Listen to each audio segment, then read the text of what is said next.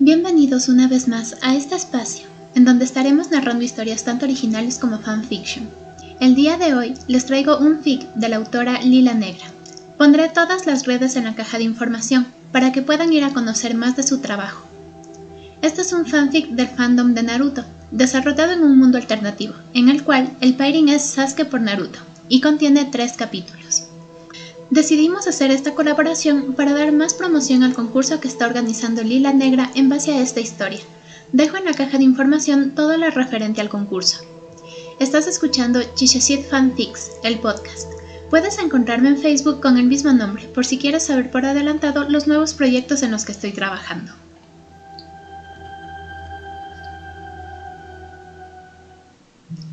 En las profundidades. Parte 1. Desde que era niño, el sueño de Naruto Uzumaki siempre fue convertirse en guardavidas, y el porqué de ello puede contárselo a cuantos estén dispuestos a escucharlo. Fue así. Tenía solo cinco años cuando, en un descuido de su madre, se metió al mar sin ser visto. Escondido entre las olas, la dejó buscarlo desesperada, quizás vengándose de que no le hubiera comprado el helado que había pedido, u otra tontería por el estilo, de las que son capaces los niños.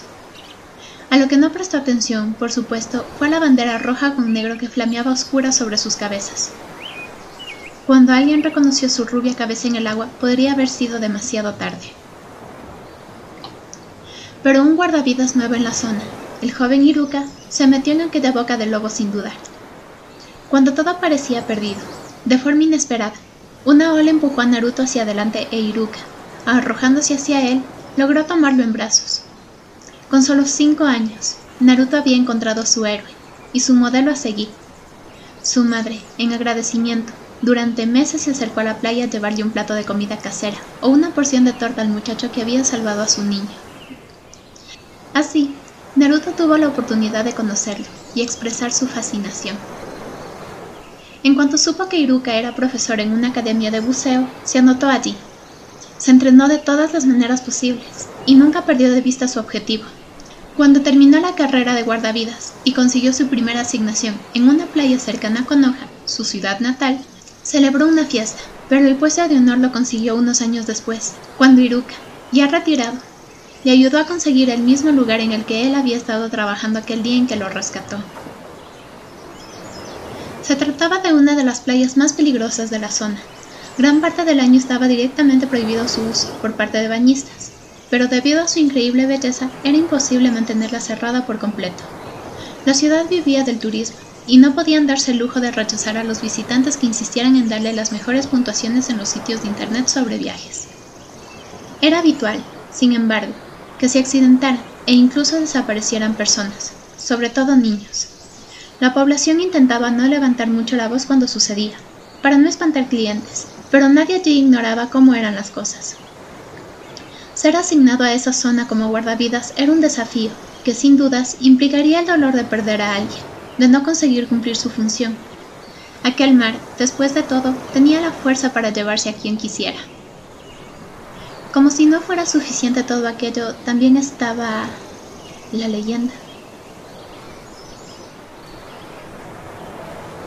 No puedo creer que te ponga feliz trabajar en ese lugar del horror, exclamó su amigo Kiba, cuando se reunieron a brindar por su nuevo trabajo. Hmm, me gustan los desafíos, respondió, seguro de sí mismo. Lo que te gusta son los monstruos, alegó Shikamaru. ¿Lo decís por la bestia marina o por su ex? En los dos casos aplica. Se rió Kiba, recordando que el último novio del rubio le revisaba el celular y hacía otras cosas igualmente reprobables. ¿Qué bestia marina? Preguntó Hinata, su pareja, una muchacha tranquila que vivía en otra provincia y venía a visitarlo en el verano. ¿Cómo? ¿Kiba uno te contó la historia más famosa de todo con hoja? exclamó Choji, otro joven del grupo. ¡Cállate, Choji! ¿No ves que solo pregunta para darle el gusto a este tarado de contar todo otra vez? Se quejó Shikamaru, harto de antemano.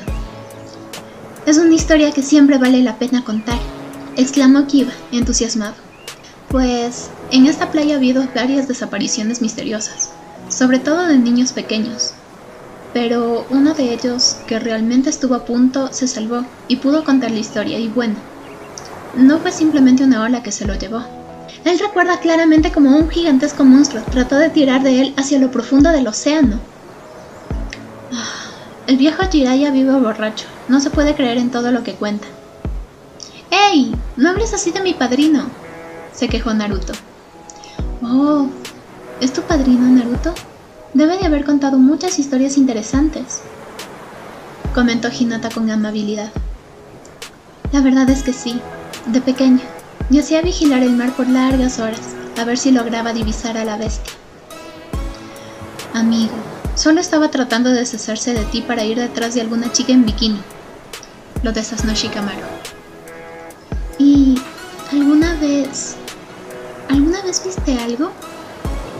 Continuó la muchacha. Naruto bajó la vista, incómodo por lo que sabía que vendría. ¡Lo vio dos veces!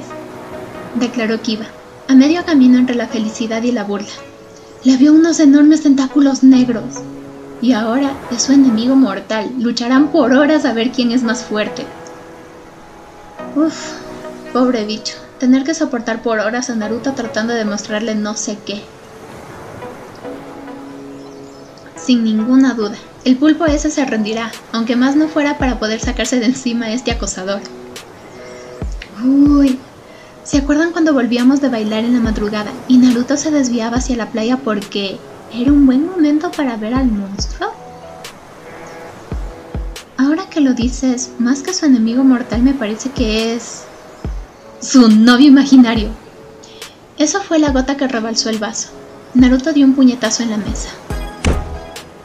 Ya déjenme en paz. Mucha gente murió en esa playa, ¿ok? Sean respetuosos. Somos respetuosos con los muertos. Al que le faltamos el respeto es a ti, tarado. ah, ustedes no saben nada. Realmente es una playa peligrosa. Eso nadie lo niega. Hasta tú estuviste a punto de morir ahí y no te había agarrado ningún monstruo, ¿o sí? Pues... Pues... No lo sé. Era pequeño, no lo recuerdo. No hay nada que recordar, Naruto. Se los voy a demostrar. Lograré cambiar lo que sea que deba a los niños. Nadie más morirá en esta playa mientras Naruto Uzumaki la proteja. Uy, llegó el héroe que necesitábamos. Ay, sí, ya me siento aliviado. Siguieron discutiendo por largas horas, mofándose de Naruto, hablando de su archienemigo mortal y agregando diversos condimentos a aquella leyenda del pueblo. El rubio se alteraba y los reprendía de todas las maneras posibles, pero no conseguía que le reconocieran su punto. De todos modos, cuando, unos días después, empezó su trabajo, retornó en su cabeza las palabras de sus amigos. Aunque lo burlaran de ese modo, en el fondo ellos también creían un poco. ¿Quién no tendría miedo después de tantos accidentes y tantas muertes como las que acarreaba Konoha? Definitivamente. Definitivamente aquel monstruo existía, y él sería quien lo venciera.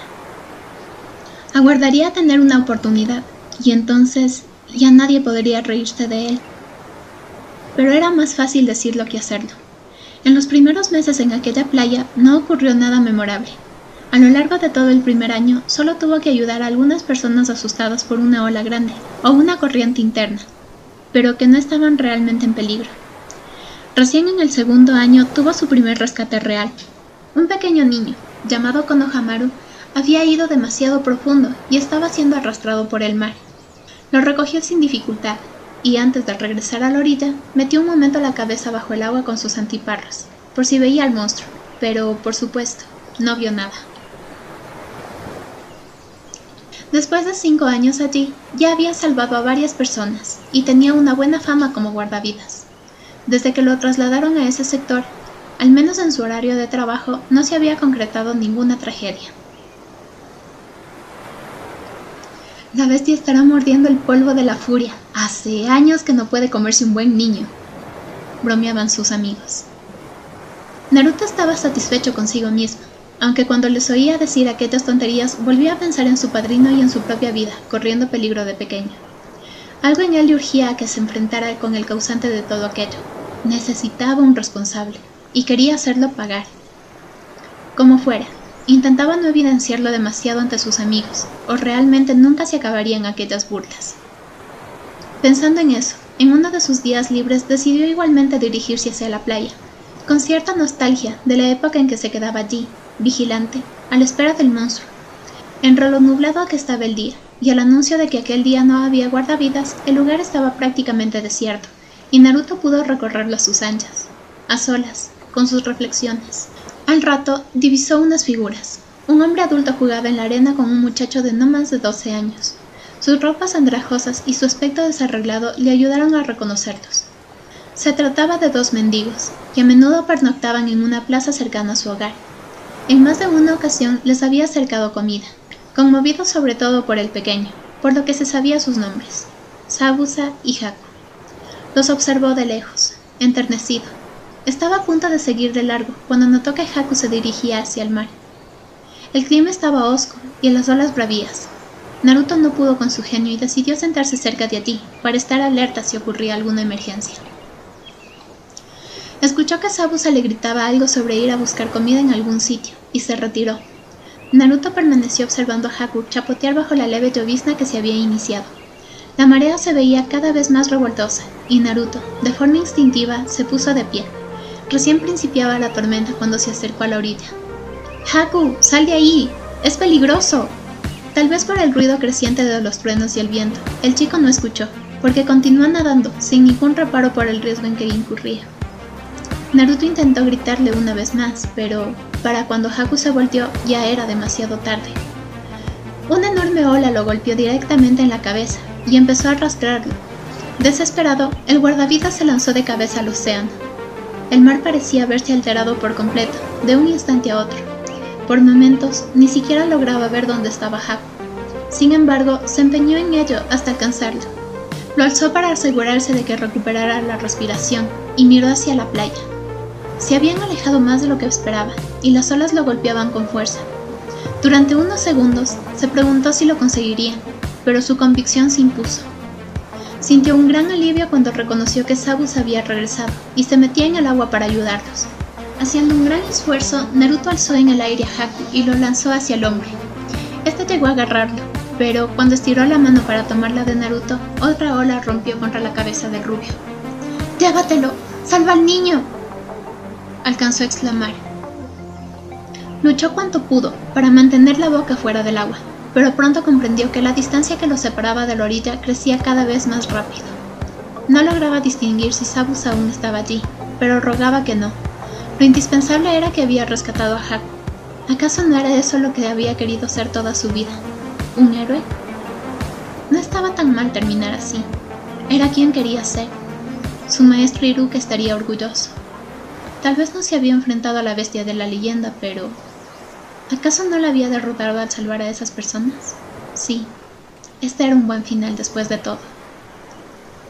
Antes de cerrar los ojos por última vez, sintió con claridad el tentáculo que se cerraba sobre el tobillo. Continuará.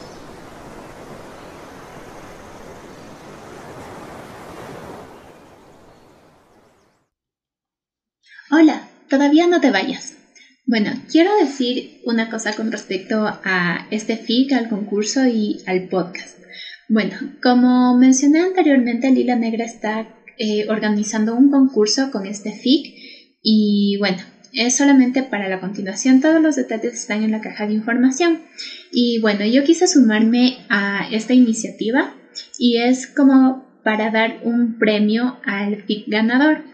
Es decir, el FIC que eh, Lila haya escogido, el que nos haya gustado más, eh, tendrá eh, un podcast parecido a este que acabaron de escuchar. Y bueno, si es que a mí personalmente me gusta uno o dos más o algo así, también tendrán su podcast, pero en una fecha futura. Pero bueno, el primer lugar del de el concurso tendrá sí o sí este espacio. Y bueno, Vayan a seguir a Lila en todas sus redes que ya dejé por acá abajito para que se enteren más de lo que va el concurso y las maneras como pueden participar y todo eso. Bueno, nos vemos en un siguiente podcast. Adiós.